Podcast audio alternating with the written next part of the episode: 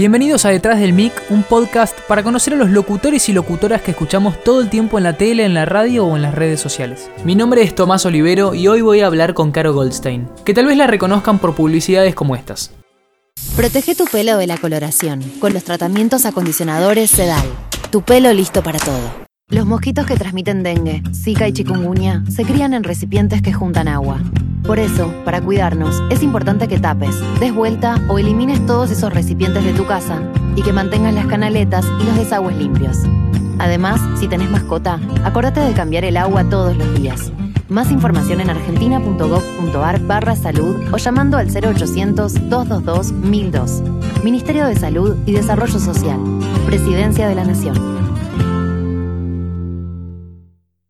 ¿Por qué elegiste locución? ¿Qué te motivó a arrancar con esta carrera? Yo había empezado a trabajar con la voz desde muy chica y en un momento de mi laburo de actriz me empezaron a ofrecer trabajos de locución, yo no tenía la matrícula y me empecé a dar cuenta que necesitaba como ese plus para poder crecer, sino el techo de los actings de radio que a los 17, 18 había empezado a hacer mi trabajo. Mis primeros trabajos fueron esos, con los que pagué mis primeras vacaciones, me compré mi primera guitarra, etc. Necesitaba la matrícula para crecer y entonces se me habilitó como ese espacio nuevo y empecé a pensar, uy, ¿y si me anoto en la carrera de locución e investigo ese mundo? Así que por eso, esa fue como el, eh, la razón por la cual me anoté. Yo en realidad empecé cantando cuando tenía cinco. Mi viejo tiene un estudio de grabación y esa es un poco la razón por la cual a mí se me facilita la entrada al mundo de los estudios de grabación y al mundo de la música y sé lo que es un micrófono y todo eso está como disponible porque yo iba a jugar al estudio de mi papá. Entonces, conozco ese mundo porque mi viejo trabaja en ese mundo. Entonces, empecé cantando muy de chica, a los cinco. Cantaba, y todavía lo hago, cantaba jingles de publicidad. Después empecé a grabar vocecitas, me fui metiendo en el mundo del doblaje. Cuando terminé el colegio secundario, ya grababa actings de radio, que para los que no saben son la parte actuada de la publicidad que puede hacer cualquiera, cualquiera que tenga capacidades interpretativas.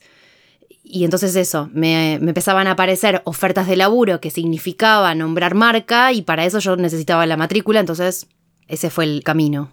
¿Dónde estudiaste? Estudié en Éter, mm, me anoté cuando tenía 20. O sea, terminé el colegio a los 18 y después ya estaba estudiando una carrera en la Facultad de Filosofía y Letras, Artes Combinadas. Estaba en segundo año, en primer año de la carrera porque había hecho el CBC. Y se me ocurrió complementar lo que estaba haciendo con la carrera de locución y al final lo que terminó pasando fue que como en esos dibujos de figura fondo, donde cambia como el protagonismo de lo que está atrás y pasa para adelante. Me pasó un poco eso. Mi trabajo era el del acting de radio y empezar a hacer voces y empezar a meterme en el mundo de los estudios de grabación, por fuera del de mi viejo, donde yo ya a veces grababa.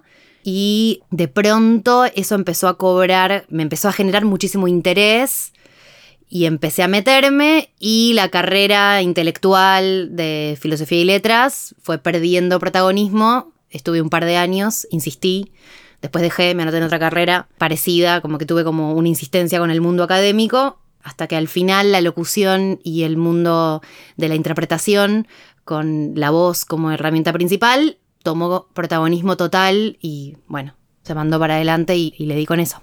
Y entonces filosofía y letras no la terminaste. No, no la terminé, la dejé como por la mitad y después hice otro intento de retomar también ese mundo académico en una carrera que se llama Crítica de Arte, que la dan en la actual UNA, que es la ex UNA, y mm, estuve dos años y medio y finalmente abandoné.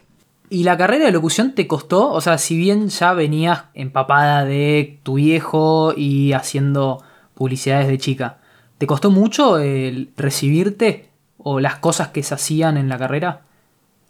Me costó principalmente la cursada tipo colegio secundario, como extensión del colegio. Estaba eso, me costaba todos los días, tantas horas. No me costaban en sí las materias.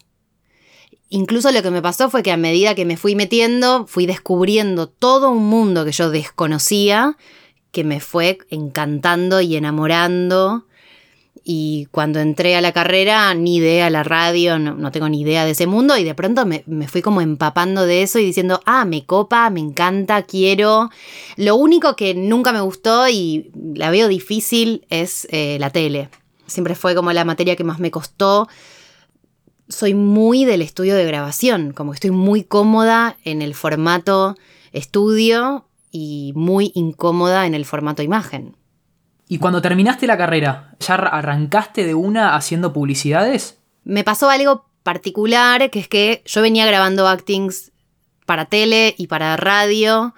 En ese momento todavía no había tanto mundo eh, de las redes sociales como hay ahora pero ya tenía como una primera aproximación a los estudios de grabación, producto de que yo cantaba, actuaba, me animaba a hacer voces, hacía personajes. Podía hacer todo lo que era del mundo de la actuación. Y después tenía que venir otro locutor a firmar con su voz el comercial. Entonces me pasó algo particular que fue que cuando me recibí, por un lado tenía el privilegio de haber conocido algunos estudios, entonces era cuestión de decir, chicos, ahora además de actriz y cantante soy locutora, eso es como, eso estaba bueno porque ya tenía como algunos contactos como para empezar a mandarme. Digo que me pasó algo particular porque hice un casting recién recibida y quedé. El sueño de todos. Sí, en realidad creo que hay que entender algo de nuestro trabajo que es eh, la incertidumbre, lo variable, lo poco estable. Entonces fue raro porque hice un primer casting y quedé. Yo ya había hecho castings como actriz, o sea que ya había estado alguna vez en esa circunstancia. Igual tiene como el peso simbólico de hice un casting, mi primer casting y quedé. Tiene como ese peso y fue algo re lindo, pero bueno, después no se sostiene eso solo, digo, no es que con eso uno concreta o uno alcanza, no es como recibirse, entregar un CV y me contrataron, ¿no? No tiene como esa, esa forma. El trabajo que hacemos tiene la forma del trabajo freelance, entonces es una locución para un comercial con una pauta restringida es decir, que implica una cantidad de dinero concreta que se cobra a tanto tiempo y se terminó. Y digo, y tengo que seguir buscando y laburando y haciendo y contactando y buscando por otro lado si, si donde contacté no me contestaron. Todo el tiempo hay que estar en movimiento. Entonces, digo, es particular. Yo sé que no es muy normal hacer un casting recién recibida y quedar tampoco es el ticket dorado de Charlie la fábrica de chocolates, ¿no? Como que tampoco es la, resolución a todos los problemas. Sí, yo sentí que había sido como un mensajito de, che, puede ser por acá. Puede ser que estés bien orientada. ¿Y mm, hace más de cuántos años que ya estás dentro de lo que es el mundo publicidad? Como locutora desde el 2013.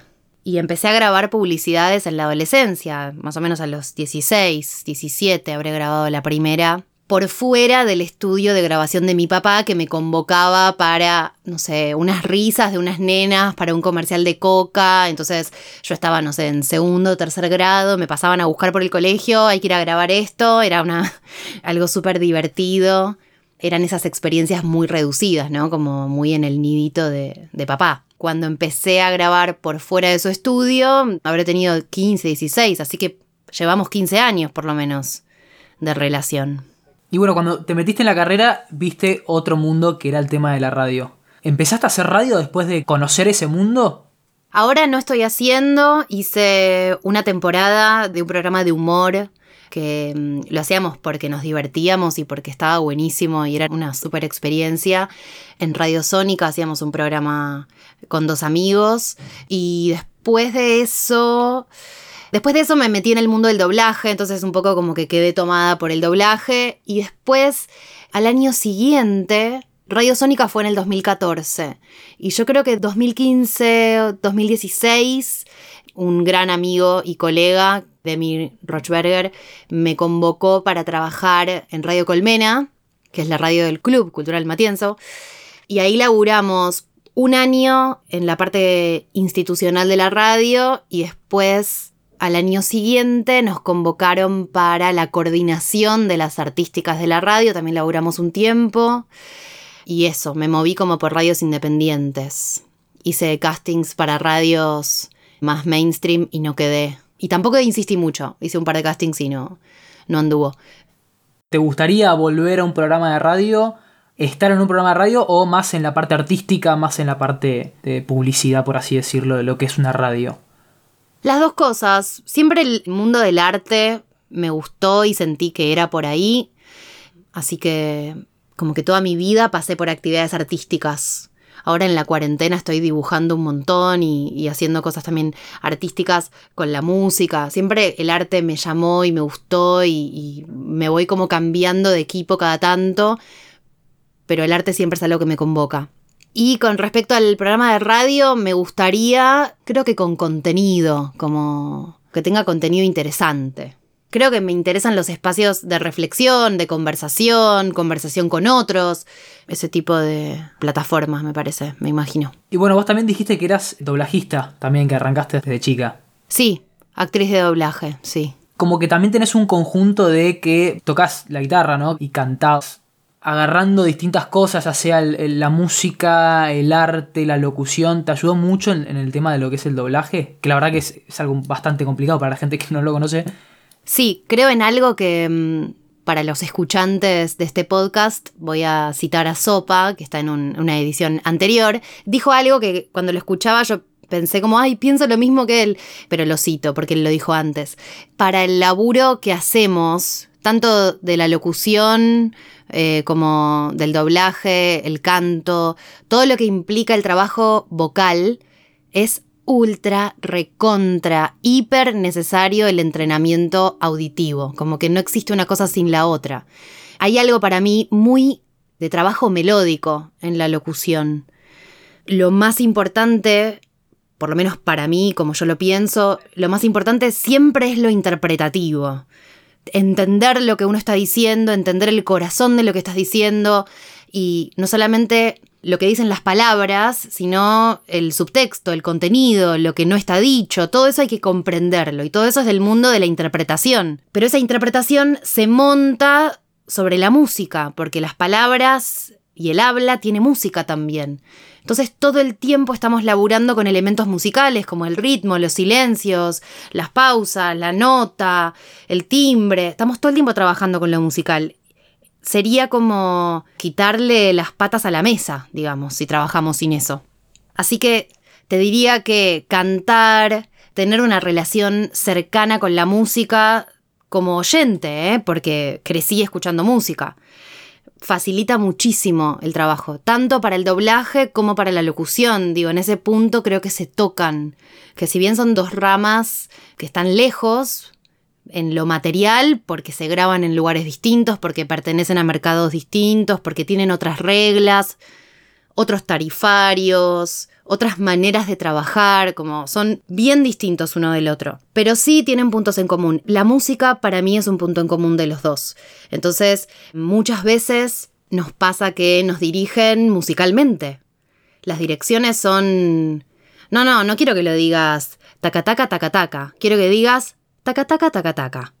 Y uno tiene que entender musicalmente qué es lo que está haciendo el otro. Así que la música es fundamental. Bueno, eso también va de la mano de el oído, ¿no? De, entender lo que te están pidiendo. Exacto. ¿Y te acordás del doblaje que más te gustó hacer?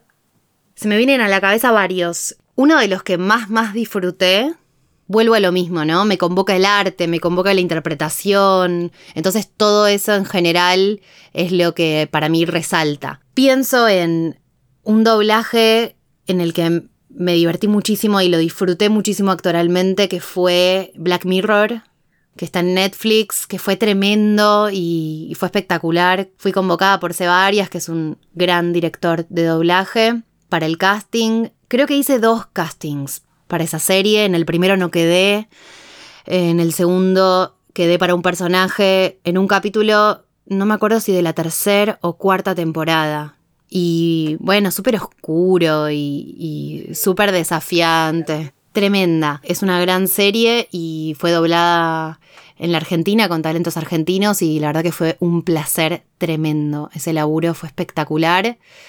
Y después pienso en otras cosas que disfruté mucho hacer. La doblé a Lali Espósito también para la peli Permitidos. Eso también me divertí muchísimo porque ella es muy expresiva y, eso fue también muy divertido. Fue un laburo largo de, de muchas horas y estuvo buenísimo. ¿En qué película dijiste? Permitidos. Una peli argentina que la doblaron al neutro para el mercado latino. También para lavarle un poco toda la argentina que no es vendible al mercado latino. Así que creo que esos dos fueron los que más disfruté.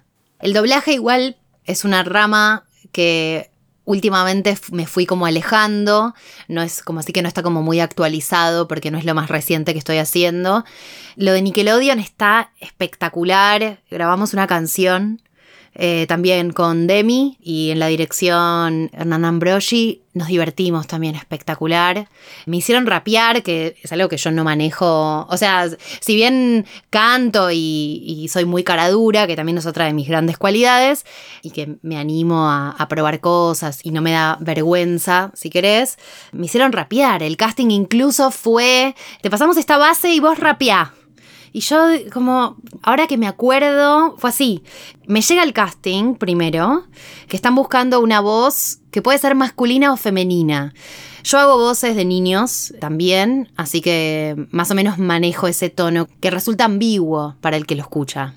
Y mm, me llega este casting y lo primero que pienso es, esto es para Demi, para mi amigo Demian, que es actor también de la voz, que es actor de doblaje, que es locutor, que es músico, que hace beatbox. Esto tiene, o sea, dice Demian por todos lados, grita Demian. Entonces lo primero que hice fue mandarle un mensaje a Demi y decirle, che, Demi, me llega este casting, me parece que es más para vos que para mí. ¿Qué onda? Entonces me contesta, sí, sí, yo también lo recibí, gracias por pensar en mí, bueno. Entonces me contesta, probalo. Yo le digo, ¿te parece? ¿Cómo te parece que yo rapé? Sí, probalo. Bueno, me mandaron la base, lo probé, estuve, eh, me acuerdo que me quedé a la noche probando como cosas. A veces la noche es así como un momento de inspiración. Y bueno, y me quedé probando la noche, después me levanté a la mañana y, y lo grabé. Y lo mandé y quedé. Y mm, después le fuimos a grabar al estudio y quedó muy bueno. Está en la página de Nick, de Nickelodeon. Y ahora, en junio, estamos terminando mayo, así que dentro de, dentro de una semana sale un tema nuevo que hicimos también para Nickelodeon, para la programación de junio, que también tiene esta onda rapeada, divertida, con voces poco normales. Así que eso, sale en junio. Ya que lo nombras a, a Demian, con él fueron las voces protocolares en las ceremonias de los Juegos Olímpicos. Sí, señor, te digo que me olvido, ¿ves? Sí, también. Estoy acá para ayudarte a acordar. Gracias. ¿Cómo fue eso? ¿Cómo llegaron a ahí? A través de un casting también. Yo empecé hace dos años más o menos a dar clases de locución publicitaria y de interpretación, que es lo que más me gusta y me apasiona. Y una de las cosas que les taladro el cerebro a mis alumnos es que estudien pronunciación de idiomas. Es realmente una herramienta como el neutro, como la foniatría, digo, son todas herramientas de las cuales nos valemos para laburar y son súper valoradas. Y eh, me llegó este casting por un conocido che, me dijeron que vos eh, tenés buena pronunciación de inglés, de casualidad sabés francés. Sí, dije yo, estudié cinco años de francés. Ah, bueno, genial. ¿Te animás a mandar prueba de esto? Eh, sí, o sea, como animarme, me animo, digo. Y eh, quedé. Creo que me avisaron al día siguiente como, che, quedaste elegida. Fue de los laburos más lindos y más emocionantes que hice porque, bueno, se trataba de representar a la Argentina, ¿no? Era como súper fuerte. Una edición de los Juegos Olímpicos de la Juventud, por eso estaban buscando voces jóvenes, y transmitido en vivo a 300 países. Y yo hice la locución en francés y en inglés. Y Demian la hizo en rioplatense, así que éramos eh, la dupla de locutores. Y fue muy divertido también porque para mí fue la primera vez que tuve la experiencia de laburar en un evento en vivo que implicaba un despliegue y una producción con músicos bailarines, obviamente los atletas de todo el mundo. Estuvimos en el evento de apertura, que fue en el obelisco, y después estuvimos en el evento de cierre, que fue en la Villa Olímpica. Un despliegue tremendo. Para mí fue muy fuerte también porque yo estoy acostumbrada al laburo adentro del estudio, que es un laburo más solitario, más chiquito. Por ahí después tiene un montón de salida, ¿no? Por ahí se escucha después en la radio, en la tele, en YouTube, se escucha por todo el país porque hago campañas nacionales, pero la sensación es que es en el mundo más privado. Y esto fue, wow, viste, salida al mundo total, con un montón de gente y, así como de mucho, mucho despliegue. Y fue, fue re lindo, fue re emocionante, fue de los, de los laburos que más disfruté hasta ahora para entender bien qué es lo que hacías ahí en la ceremonia de apertura y en la ceremonia de clausura. ¿Vos tenías que leer algo o tenías que traducir lo que se estaba diciendo en español? No, no, yo tenía que hacer la presentación de los juegos y de todos los que subían al escenario y de todos los momentos que iba atravesando la ceremonia. Por suerte, para mis nervios y mi neurosis, todo estaba grabado. Grabamos todo en estudio de grabación y nosotros estábamos en el escenario durante el evento de guardia, por si algo cambiaba. Porque, por ejemplo, damas y caballeros, ingresa a la ceremonia, no sé, el capitán del equipo de Alemania, y de pronto algún atleta no había llegado al evento. O algún político que iba a venir no viene al final. O cambiaron el orden de un evento por el otro había algunas cosas que iban cambiando como momento a momento. Entonces nosotros estábamos ahí por si se necesitaba decir algo en vivo. Todo lo que estaba programado estaba grabado. Así que para mis nervios estaba tranquila. Bien, ¿en algún momento tuvieron que salir a hablar en vivo o no? No, por suerte no. No, no, no, no. Por suerte no, pero bueno, teníamos que estar ahí alertas y preparados por si había que cambiar algo en el guion. Y esa fue como lo más cercano a algo en vivo, a un evento en vivo? ¿O tuviste otros eventos de presentación? No, eso fue lo más cercano. Me han convocado para conducción de eventos y, ese tipo de trabajos y la verdad que esas propuestas me llegaron en momentos en los cuales pude decir que no y es algo que prefiero no hacer, no es de lo que más me interesa, así que no lo hice. Bueno, bien. Y hoy en día te estás dedicando más que nada a lo que es la publicidad. Sí, auspicia este momento el mismo mate de Leto, este mismo ruido de mate. La publicidad de mate me pasa por todos los programas. Sí, tienen que empezar a pagarte. Sí, actualmente me dedico casi exclusivamente a la publicidad. También grabo algunas otras cosas, pero mi trabajo en este momento es publicitario sobre todo locución, pero bueno, como te contaba antes, aparecen otros proyectos. Estuve grabando, por ejemplo, audiolibros. ¿Los audiolibros también los estás grabando en neutro o también en inglés, francés? Por ahora en neutro, pero bueno, siempre abierta a nuevas oportunidades, no, no me cierro en ese sentido. Mi laburo ahora es más que nada publicitario. Y también estoy cantando, esto que te contaba de Nick, digo, hay, hay otros proyectos y a lo largo de esta carrera que tuviste, dentro de lo que es la publicidad, que es lo más fuerte en donde estuviste, o sea, desde chiquita hasta hoy, ¿cómo fue cambiando el locutor de publicidad? Qué buena pregunta. A veces es difícil, me parece, percibir desde adentro, como que hay que correrse un poco y mirar un poquito más de lejos, ¿no? Como a veces los procesos cuando están sucediendo son difíciles como de agarrar y decir, ah, mira, está pasando esto, pero de pronto miras para atrás no sé, de acá cinco años para atrás, siete años para atrás y dice, ah, mira, cambió, ¿no? Como hubo un cambio.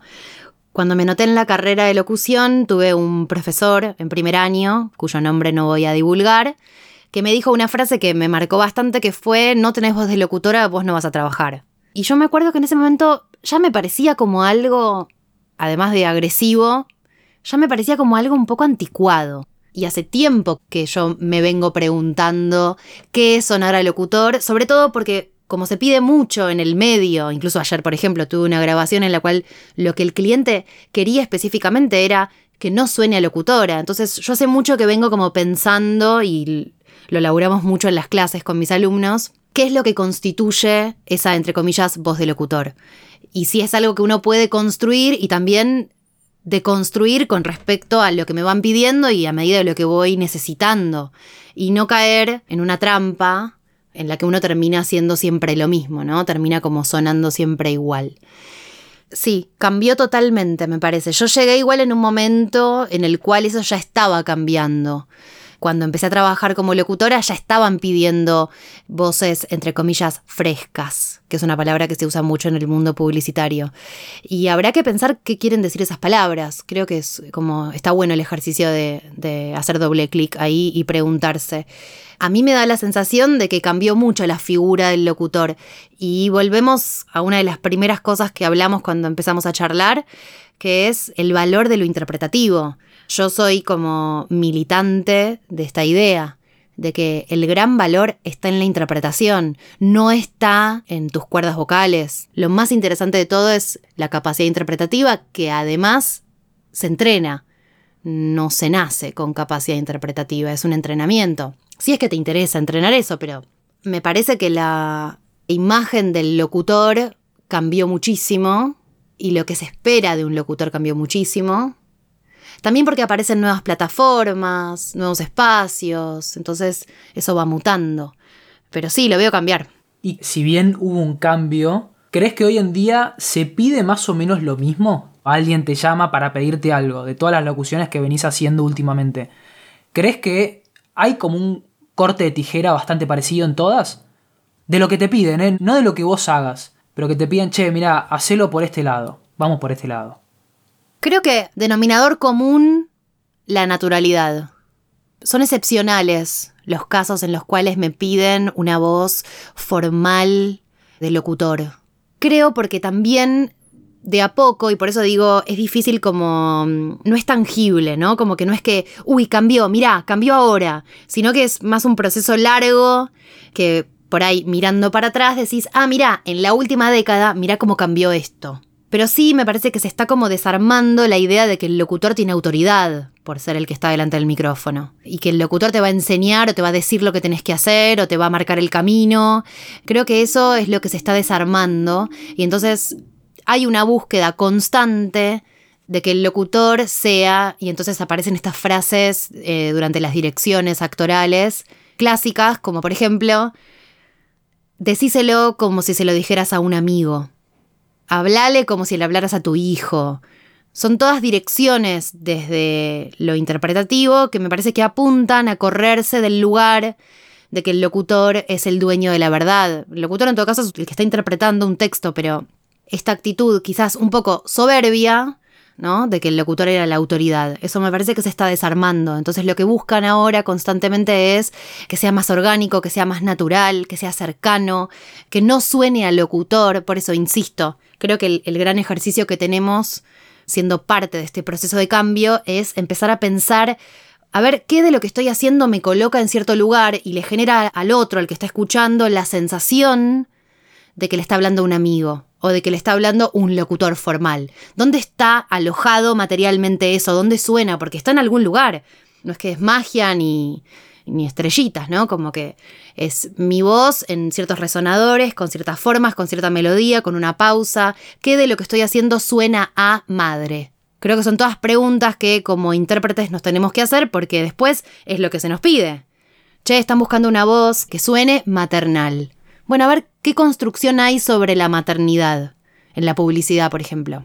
¿Qué lugar a mí como intérprete me van a dar y qué expectativa tienen sobre mí en esa construcción de la maternidad. Obviamente que no todas las madres son iguales, ¿no? Seguro que la mía y la tuya tienen cosas en común y cosas en las que no se parecen.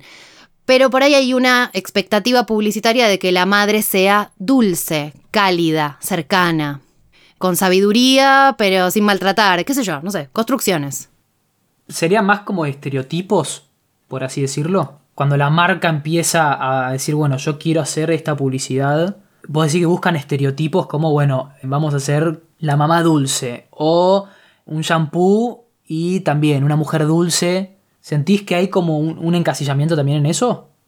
¿O también se fue transformando con los años? Creo que se va transformando, que algunas marcas están como en la búsqueda de algo más parecido a la realidad, pero no hay que perder de vista que están queriendo vender, así que En todo caso, las marcas van como absorbiendo lo que va sucediendo cuando ya no pueden negarlo, ¿no? Como, como sucede con el feminismo y con otras luchas y con otros movimientos que ya son como innegables y entonces, bueno, las marcas terminan adoptando eso. El estereotipo es una idea cerrada sobre algo, es una imagen formada muy cerrada. Creo que en la publicidad empiezan a aparecer algunas madres que se mueven un poco de, de ese estereotipo del que estamos hablando. Está bueno, me parece, empezar a pensar esto y también crecer uno como intérprete. Y entonces ser uno capaz de generar, en este caso, voces, pero sobre todo que respondan a la necesidad del cliente, sin perder de vista que esto es un trabajo y tenemos que responder a el pedido, ¿no? O sea, si me están diciendo, Caro, están buscando una voz que no suene a locutora, entonces yo tengo que tener la humildad de poder desandar cierto camino para generar esa imagen sonora que me están pidiendo. Entonces, bueno, es todo un malabar de muchas pelotitas. Y con todo, porque justo vos lo nombraste el tema del feminismo, ¿crees que también hubo un cambio muy rápido dentro de lo que es la locución? Que hombres hagan publicidades que antes las hacían las mujeres, o viceversa. Un ejemplo claro es las publicidades de la mujer limpiando, de productos de limpieza. Digo, con toda esta revolución, ¿crees que cambió eso rápido o sigue estando? Por más que esté medio escondido, capaz o no. Creo que las dos cosas a la vez. Está y existen los machismos en la publicidad. Y también está la publicidad que se empieza a abrir a las reflexiones y los discursos que son innegables que están pasando y que se están en boca de todos. Y bueno, habrá quienes piensan que es con fines únicamente demagógicos para la venta y habrá quienes piensan que eso en un punto se agradece porque es incorporar en los medios de comunicación y en la tanda publicitaria algo que tiene que ver con la búsqueda de la equidad entre los distintos géneros, pero tampoco porque pongan a un, a un hombre limpiando, eso significa una batalla ganada. En todo caso, se ganará la batalla el día que eso ya no sea tema de conversación. El día que ya no nos llame la atención que haya una modelo plus size en una campaña de jabones. Cuando eso ya no sea tema y eso nos parezca natural y no sé, no pase por nuestra cabeza, uy, mira, pusieron una chica distinta a la que ponen siempre creo que en ese momento estaremos hablando de equidad. Si no, estamos, mientras tanto, estamos todavía como reforzando en un punto que hicieron la excepción, ¿no? Hicieron la excepción y pusieron una chica que no cumple con los estereotipos o las expectativas de un mercado. Pero bueno, es un tema complejo, la verdad que no es, no es fácil de contestar. Con Leto hablábamos de cuando te llaman de una marca y capaz no compartís los valores de esa marca. ¿Cuesta a veces hacer una publicidad para una marca que capaz no compartís los mismos valores? Yo lo entiendo como un trabajo y obviamente tengo mis límites y hay algunas cosas que decido no hacer, pero siempre y cuando no exceda como cierta moralidad básica. Entiendo que estoy trabajando en publicidad, entiendo que el objetivo de la publicidad es la venta de un producto, de un servicio, etc y que el objetivo del comercial va a ser esa venta. Y si esa venta es hecha con una ideología con la que yo coincido, mejor. Y si no, bueno, me lo tomo como lo que es, como un trabajo. No tengo por qué estar de acuerdo con mis jefes en todo. Uno puede trabajar también en una empresa y no estar de acuerdo con su jefe como piensa o, y bueno, sigue trabajando. Si no, se acorta mucho sí tengo expectativa de coincidir en valores con mis amigos, con mi pareja, con la gente que elijo en el mundo individual y personal. En lo laboral, es laboral. ¿Qué es lo que te falta hoy a nivel locutivo? Que digas, bueno, de acá a un tiempo quiero cambiarlo o mejorar algo. Capaz en un futuro quieras trabajar en tele o mejorar esa parte de exposición o lo que en realidad lo que sea. Me encantaría producir un dibujito animado, te juro. Me encantaría laburar en la producción de un Rick and Morty argentino. Me gustaría mucho generar contenido audiovisual, tanto desde la creatividad como desde la actuación y, y la generación de voces y personajes. Creo que es algo que todavía no desarrollé y por ahora me mantengo en el camino de la intérprete, donde los que escriben son otros. Tuve algunos como proyectitos más artísticos, donde puse más de mi, de mi creatividad y lo que me gustaría investigar es eso, es lo, lo creativo. Muy bien, Caro. Bueno, muchas gracias por haberte sumado a estas charlas en formato podcast. Creo que le sirve mucho a las personas conocer un poco más del medio y de las distintas versiones que tiene la locución. Sí, está buenísimo. Y también conocer el camino, ¿no? Que cada uno de los profesionales fue haciendo, porque no hay una receta ni una serie de pasos a seguir. Muchas veces me preguntan, ¿cómo hago para entrar? La primera es definir a dónde quieres entrar, ¿no? Como afilemos un poco la flecha, a dónde va y después ir conociendo el camino de distintos colegas que van llegando de distinta manera y van llegando a distintos lugares. Entonces está bueno nutrirse de la experiencia de los otros, uno siempre termina aprendiendo. Nos vemos la próxima y muchísimas gracias nuevamente. No, gracias a vos por la convocatoria.